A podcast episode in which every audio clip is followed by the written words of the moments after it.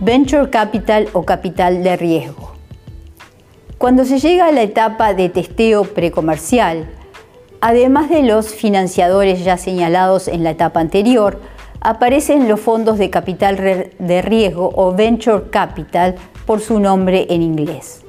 Son etapas tempranas de negocios de crecimiento con alto riesgo.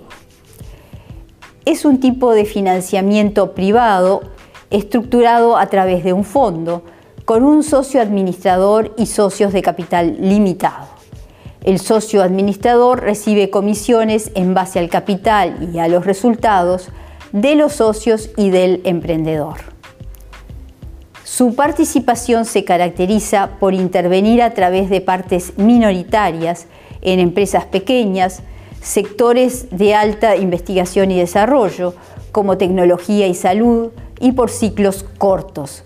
Manejan un horizonte temporal de unos cinco años de inversión y cinco años posteriores para la venta.